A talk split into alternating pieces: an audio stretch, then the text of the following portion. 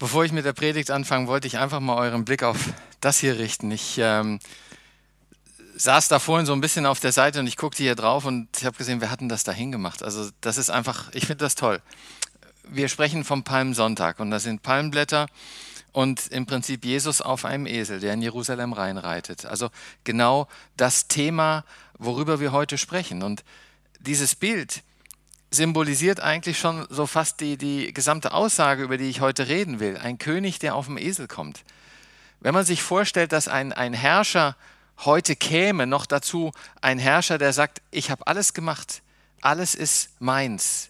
Ich richte über jeden, was er im Leben getan hat, über das Gute oder das Böse, und ich befreie ihn von Last oder auch nicht, je nachdem. Wenn so jemand kommt, da erwartet man da kommt eine riesige, riesige Armada. Also ich würde sowas erwarten wie, wie ein Flugzeugträger oder eine ganze Staffel, die da ankommt und jetzt geht's rund. Wie kommt Gott? Gott kommt ganz einfach, ganz simpel, auf Augenhöhe. Er will mit dir reden, weil er dich liebt, weil du ihm wichtig bist. Er kommt auf einem Esel, ohne Armee, ohne sonstiges, in Liebe. Ein tolles Bild. Vielen Dank, wer das hier auch hingestellt hat. Ich weiß gar nicht, wer es war, aber einfach toll. Und darüber wollen wir heute reden. Was hat Jesus für uns getan? Wir haben das letzte Mal haben wir darüber gesprochen. Wir haben einen roten Faden durch die Bibel gezogen mit den diversen Bibelversen und darüber gesprochen, dass Jesus für uns gestorben ist. Das ist der wichtige Punkt und wir haben erklärt, warum, warum das für uns wichtig ist und warum wir uns auch bewusst sein müssen, dass es notwendig war dass er gestorben ist und wir daran Verantwortung tragen. Und er es nicht getan hat, um uns eine Schuld aufzuerlegen, sondern genau das Gegenteil, um uns von unserer Schuld zu befreien. Nun, heute geht es genau um diesen anderen Punkt, wie er das, wie er unterwegs war. Dieses Reiten auf einem Esel, das, das Füße ähm, seiner Schüler waschen in der damaligen Zeit ein etwas Extremes, weil die Straßen lang nicht so sauber waren wie heute. Und welcher König macht so etwas? Und ich habe mir heute auch wieder entsprechend Hilfe geholt für verschiedene Bibelverse. Ähm, und ihr werdet das nachher sehen. Und auch einen ganz lieben Dank an Sophia und Jonathan, dass sie mir die Videos aufbereitet haben und mir da, äh, dadurch doch einiges an Zeit abgenommen haben. Ja, betrachten wir einfach mal Jesus an sich. Jesus an sich ist eine Person voller Widersprüche. Wir haben auf der einen Seite wirklich die Sicht, er ist ganz Gott. Und er wird geboren, was im Prinzip schon wieder ein Widerspruch ist zu diesem ganz Gott sein, weil der ist ja ewiglich und das heißt auch, er ist von Anfang an und er wurde nicht geschaffen, sondern weil er Gott ist. Das Thema mit der Trinität, ich habe heute mal nicht den Spinner dabei. Ähm, aber er wird dann geboren, um mit uns auf Augenhöhe zu sein, trotz seiner Ewiglichkeit. Er befolgt die Gebote von Gott, von sich selbst sozusagen, um sie zu erfüllen. Er ist der Herr, er ist der Sieger, er ist der König. Das sind Worte, die für ihn gebracht werden. Und jetzt gucken wir mal auf die andere Seite, also dieses Königsein. Ich möchte das immer symbolisieren mit so einem Bild einer Krone. Auf der anderen Seite ist er ganz Mensch. Ganz Gott, ganz Mensch. Wie passt das zusammen? Er wird geboren mit dem Ziel, dass er stirbt am Kreuz. Und dann auch wieder dieses, er ist ewiglich, er ist ewig, er wird geboren, er stirbt, passt so irgendwie gar nicht in die Linie rein.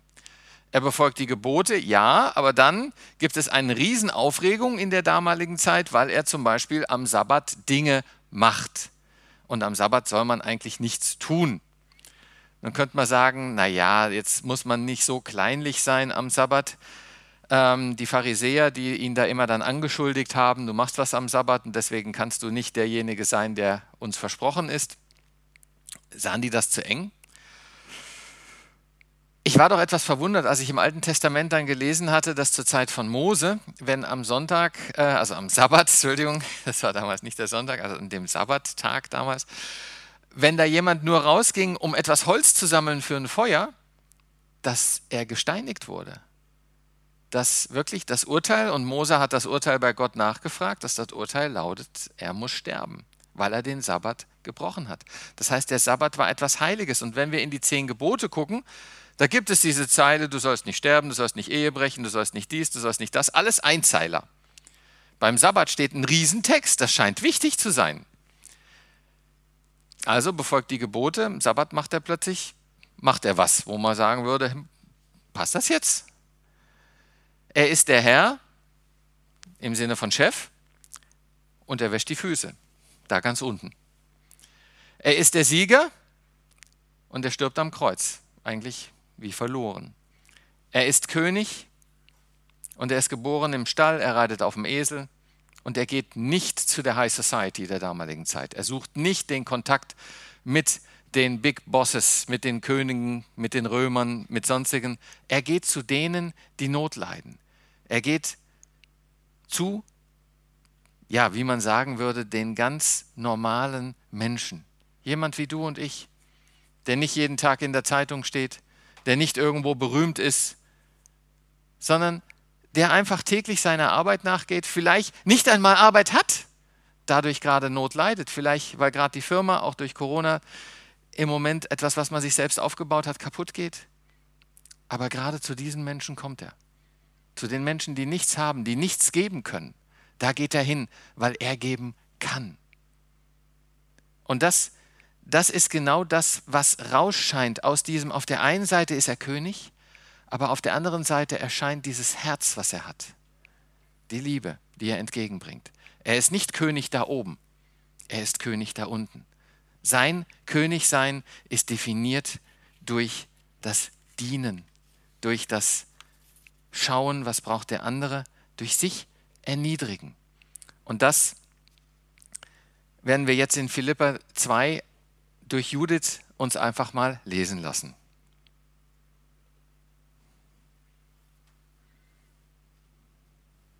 Eure Einstellung soll so sein, wie sie in Jesus Christus war. Er war genauso wie Gott und hielt es nicht gewaltsam fest, Gott gleich zu sein. Er legte alles ab und wurde einen Sklaven gleich. Er wurde Mensch und alle sahen ihn auch so. Er erniedrigte sich selbst und gehorchte Gott bis zum Tod, zum Verbrechertod am Kreuz. Jesus, der Gott, der sich erniedrigt. Es ist die Aufforderung, dass wir uns in dieser Art versuchen zu verhalten wie Jesus selbst. Das Interessante ist, wenn wir das lesen, es heißt, Jesus war genauso wie Gott. Ja, weil er Gott ist. Aber er hielt daran nicht fest, sondern er legte es ab und wurde einem Sklaven gleich. Ganz interessant, wenn wir 1. Mose lesen, ist das das, was auch mit uns passiert ist. Wir wurden im Angesicht Gottes geschaffen. Wir waren und sind seine Repräsentanten hier auf Erden. Wir sind seine Botschafter. Wir sind sozusagen ihm in gewisser Weise gleich. Wir sind nicht Götter, aber wir sind in seinem Angesicht geschaffen, nach seinem Vorbild. Und wir haben das weggeworfen. Wir haben gesagt, wollen wir nicht, wir wollen mehr. Und dadurch wurden wir zu Sklaven. Sklaven von uns selbst, Sklaven von der Sünde, Sklaven von dem, was uns innerlich treibt.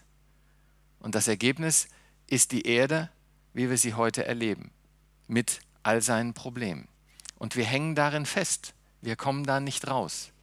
Wir versuchen es immer wieder, eine bessere Welt zu machen und das ist auch einfach toll, wie viel Mühe reingeben. Aber man muss sagen, das Ergebnis unserer Welt heute ist nicht das Ergebnis von Menschen, die sagen, ich mache alles kaputt, sondern das Ergebnis heute ist ein Ergebnis von Menschen, die versuchen, etwas Gutes zu tun. Aber mehr schaffen wir nicht. Und für dieses Mehr brauchen wir Jesus, weil wir versklavt sind. Jesus hat sich aktiv zum Sklaven gemacht und erniedrigte sich selbst zum Tod, um uns damit aus dieser Sklaverei, in der wir gebunden sind, rauszuziehen. Das kann man in einem Bild vielleicht einfach so vergleichen. Stell dir vor, du bist jetzt Vater oder Mutter und dein Kind, du hast deinem Kind ganz klar gesagt, geh da nicht hin, da ist etwas Gefährliches. Und du weißt selbst, das ist gefährlich, das wäre auch für dich selbst gefährlich. Und das Kind geht plötzlich dahin. Was machst du jetzt? Du gehst vermutlich einfach hinterher, um das Kind rauszuholen. Und dann kann es passieren, dass du selber umkommst dabei und dein Kind gerettet wird. Genau das ist, was Jesus getan hat. Er ist uns hinterhergegangen, hat sich geopfert, damit wir von diesem Tod befreit werden. Interessant ist, in wie vielen Filmen wir dieses Muster wiedersehen und wie es uns dort anspricht. Mir fiel als erstes, fiel mir der Film Ein König der Löwen, wo wir im Prinzip auch zu Kimba, dem kleinen Löwen, sagt der große Vater äh, Mufasa, geh nicht auf den Elefantenfriedhof. Kimba natürlich, ja, ich bin doch der Große, ja, hörst du Gefahr, ich lach dir ins Gesicht oder was er da sagt. Geht zu dem Elefantenfriedhof und da warten, wartet ein Hinterhalt mit Hyänen, die ihn töten wollen. Und Mufasa kommt dazu, kann ihn dort retten, aber wird dann später von Scar getötet. Und ähm, ja, Mufasa, interessanterweise ist das Kimba, also der kleine Löwe, dadurch aber noch lange nicht gerettet ist. Er geht weiter in die Irre. Und das haben wir heute auch. Jesus hat im Prinzip uns befreit, aber wir gehen noch weiter in die Irre, weil die Geschichte noch nicht zu Ende ist, weil noch ein Teil fehlt. Das wäre in dem Film so, als ob Mufasa dann wirklich zurückkommt und aufräumt. Hier ist es, da ist es ein bisschen anders. Da kommt dann sozusagen wieder das Menschliche raus, dass Kimba selbst jetzt der Große wird. Und das ist auch eine Gefahr für uns, dass wir sagen, ich will, ich bin doch der Große, ich kann das. Und wir immer noch einsehen müssen, dass wir es nicht können, weil wir nach wie vor dieses Sklaventum in uns tragen, dass wir immer wieder zurückschauen.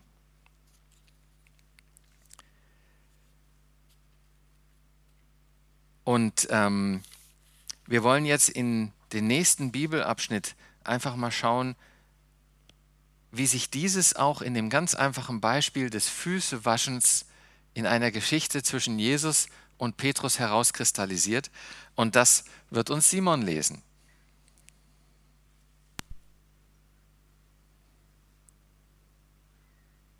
Das Passafest stand jetzt unmittelbar bevor. Jesus wusste, dass die Zeit für ihn gekommen war, diese Welt zu verlassen und zum Vater zu gehen. Nun bewies er den Seinen in dieser Welt das ganze Ausmaß seiner Liebe.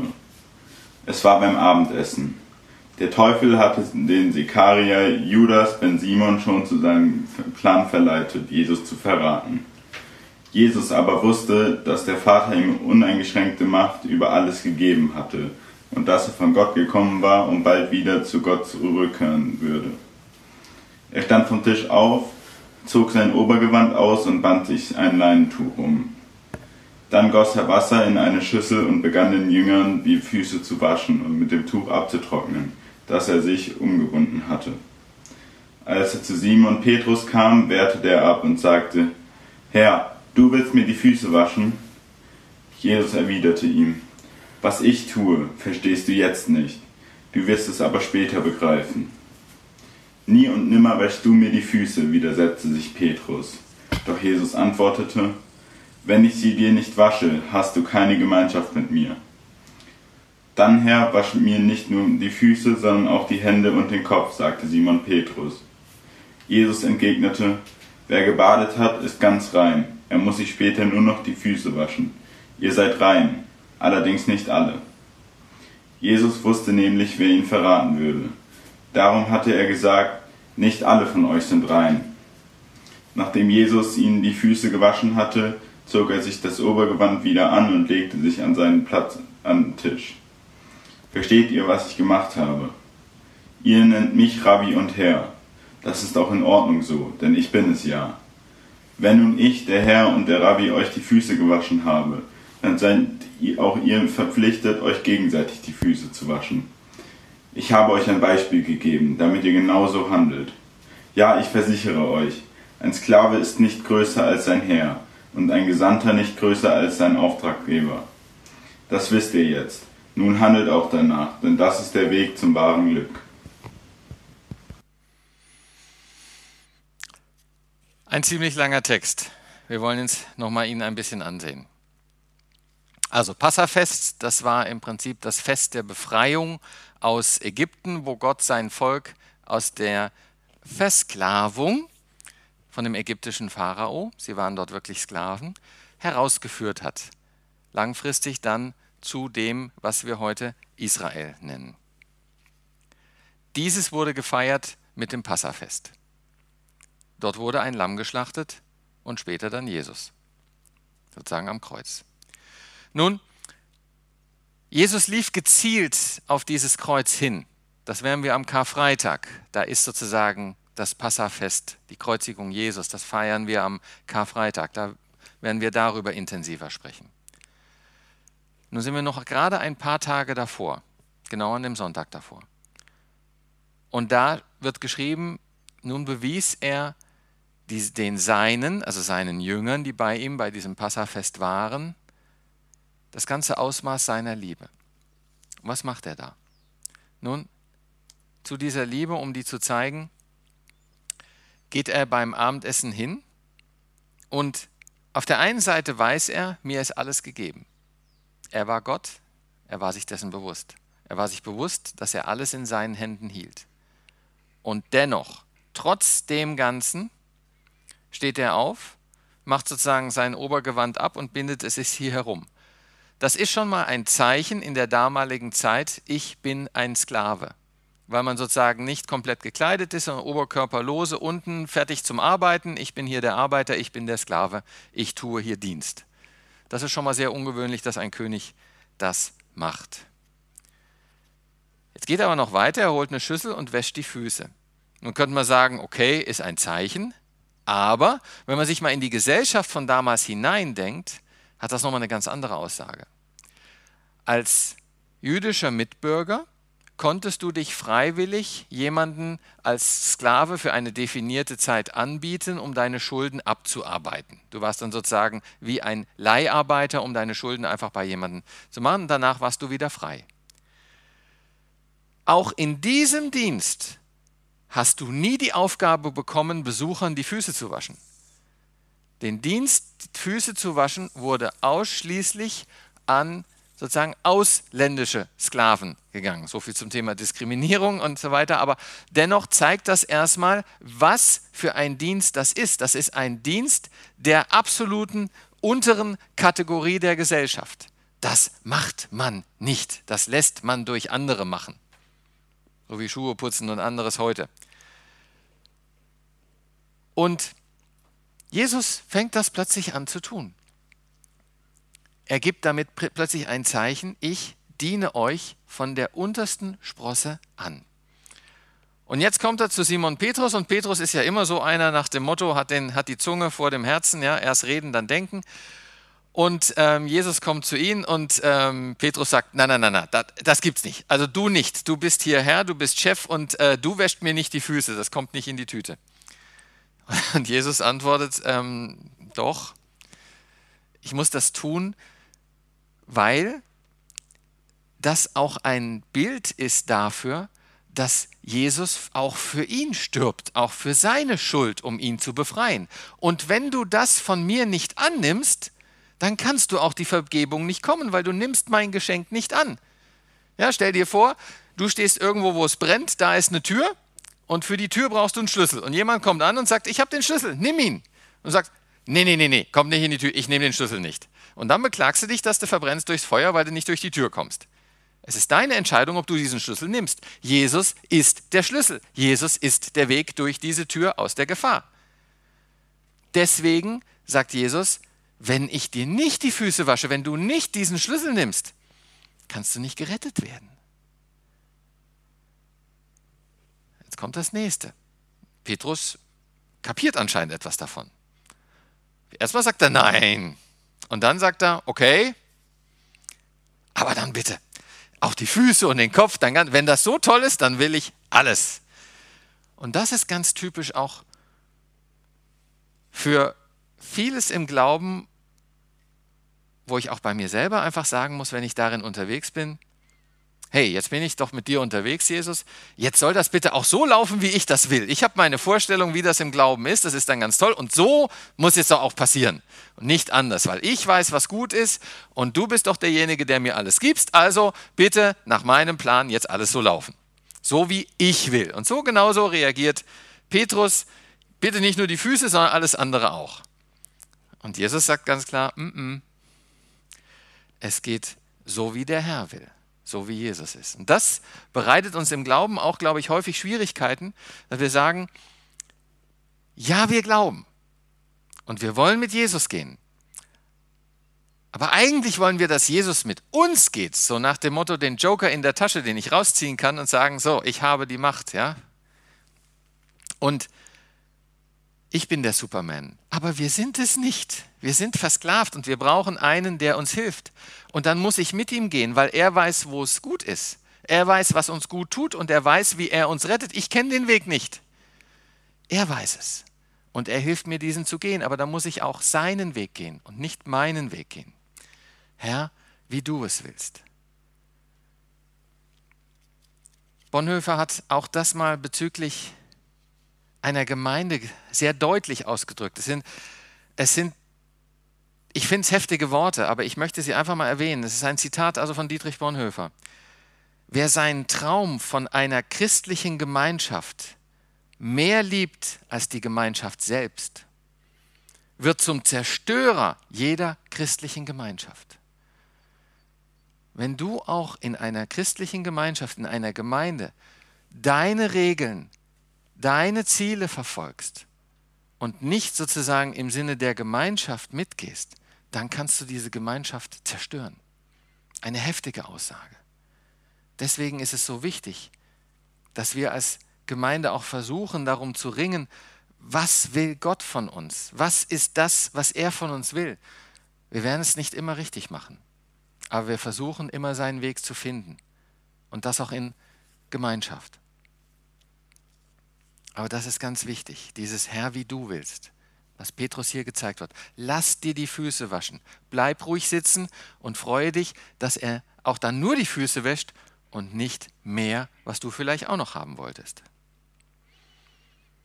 Denn er ist König. Ihr nennt mich Rabbi und Herr und das ist auch so in Ordnung. Denn ich bin es ja, sagt Jesus ganz klar. Er ist der Herr, er ist der König. Aber er ist auch unser Diener, unser Helfer, unser Fürsprecher, unser Beisteher. Und jetzt kommt das Ganze, dass er sagt, wir sollen das auch für andere sein. Wir sollen genauso in Liebe auch mit anderen umgehen. Es war ganz interessant, gerade heute Morgen und übrigens auch mit uns selbst. Genau das ist mir heute Morgen passiert, wo ich mich über mich selbst aufgeregt habe, wie ich wieder irgendeinen Blödsinn gemacht habe und ich gemerkt habe, wenn ich mich über den Mist, den ich baue, aufrege, ist das wie Hass gegen etwas, was ich hasse, ausüben. Das löst nichts, das regt mich nur noch mehr auf. Das Einzige, was bringt, ist, dass ich sage, okay, ich akzeptiere auch mich selbst mit all meinen Fehlern, mit all dem Mist, den ich baue, weil Jesus mich auch akzeptiert. Und dann kann das helfen, etwas mehr zur Ruhe zu kommen. Dieses Shalom, von dem im Glauben immer gesprochen wird. Dieser Friede, den nur Gott geben kann. Und ähm, wir müssen erkennen, dass Jesus, obwohl er auch unser Diener ist und uns die Füße wäscht, dass er aber auch König ist und er sagt, wo es lang geht. Und dass er König ist, das hat er genau am Palmsonntag bewiesen. Deswegen gehen wir jetzt nochmal auf den Vers, den Abschnitt vom Palmsonntag selbst und das wird uns Alena lesen.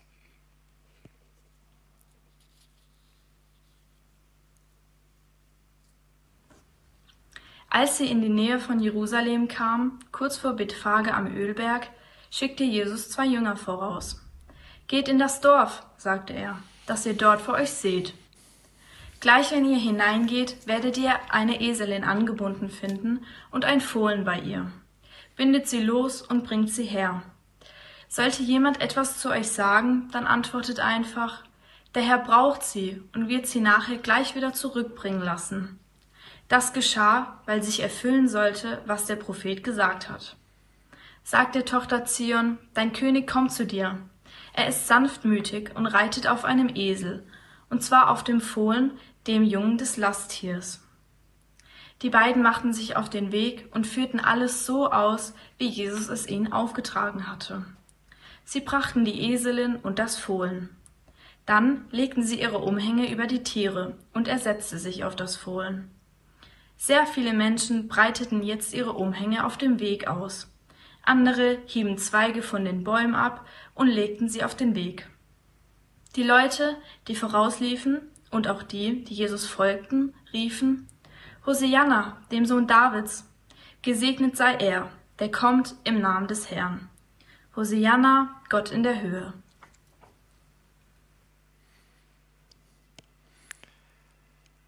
Palmsonntag. Auf der einen Seite zeigt Jesus, ich bin König. Ich komme hier reingeritten. Die Palmblätter waren ein Zeichen des Königs. Da wurden die Palmblätter benutzt, weil sie eben auch schön hoch gewachsen. Da konnte man auch wunderbar mit ähm, hin und her schwingen und jubeln und sonstiges. Die Kleidung drauflegen, damit der König drüber läuft. Es ist ein Symbol der Unterwerfung. Du darfst über mich gehen. Insofern war das Einreiten in die Hauptstadt Jerusalem auf einem Tier ein Zeichen eines Königs. Nur wurde normalerweise dafür ein Pferd benutzt. Und das war wiederum absichtlich auch, dass Jesus sagt, ich komme auf einen Esel, um zu zeigen, ich bin nicht der Herrscher, der in dem Sinne über euch herrscht, um euch auszunehmen, sondern ich herrsche über euch, um euch zu dienen. Der Esel ist niedriger, ich bin näher bei euch. Ich bin euer Beisteher. Ich begleite euch auf Augenhöhe. Und gleichzeitig hat er damit auch natürlich das, die Vorhersage erfüllt, dass es hieß, es kommt einer und der reitet auf einem Esel. Was durch einen Propheten viele, viele Jahre vorher verkündet wurde, hat sich damit erfüllt. Aber auch in diesem finde ich einfach das Interessante, dass die Jünger, die mit Jesus unterwegs waren, sozusagen die Schüler, wo man ja auch sagen könnte, hey, die waren schon so etwas höher, die waren ganz nah beim König, immer mit ihm zusammen die drei Jahre. Und die kriegen jetzt die Aufgabe, hol doch mal den Esel. Ich weiß nicht, wer noch den Film Derek kennt, wo es dann immer hieß, Harry, fahr mal den Wagen vor. Ja, und das ist, ja, das ist so ungefähr die Aufgabe. Nach dem Motto, mach mal das, ja, räum mal da auf, äh, putz mal das Klo und so, hier hol mal den Esel, den brauche ich mal. Das ist jetzt nicht unbedingt eine Aufgabe, wo man denkt, hey, ich bin hier der Jünger Jesu, ja, ich darf hier den Esel holen, eine super Aufgabe, ja. Auch das mutet uns Jesus zu, dass wir mal wirklich die Aufgabe haben, irgendwo etwas auszumisten, was zu tun, wo wir sagen, hey, da habe ich jetzt aber so gar keine Lust drauf. Aber das kommt vor. Und das führt zu etwas ganz Wunderbarem, etwas ganz essentiell Wichtigen, dass es eine Erfüllung der Prophetie ist, dass es das Zeichen ist, Jesus ist König. Und daran arbeitest du mit, auch mit diesen ganz einfachen Aufgaben. Und das ist wichtig, das auch zu sehen und da wirklich Vertrauen auf Gott zu haben. Und wie schon gesagt, die Menschen haben dieses Symbol sehr genau verstanden, denn sie riefen, Hosianna dem Sohn Davids, Gesegnet sei der, der kommt im Namen des Herrn. Hosianna Gott in der Höhe. Jesus ist König. Die Frage, die für uns bleibt, sind wir bereit, uns die Füße waschen zu lassen von ihm? Und auch nur die Füße? Sind wir bereit, den Esel zu holen?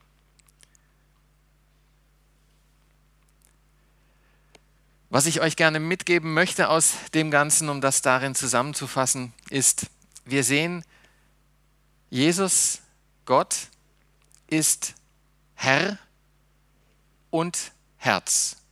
Dieses beide vereinigt. Auf der einen Seite sagt er sehr deutlich, wo es lang geht, auf der anderen Seite nimmt er jeden mit, egal wie schwierig es ist, egal wie kompliziert es wird und was es ihm auch immer kostet.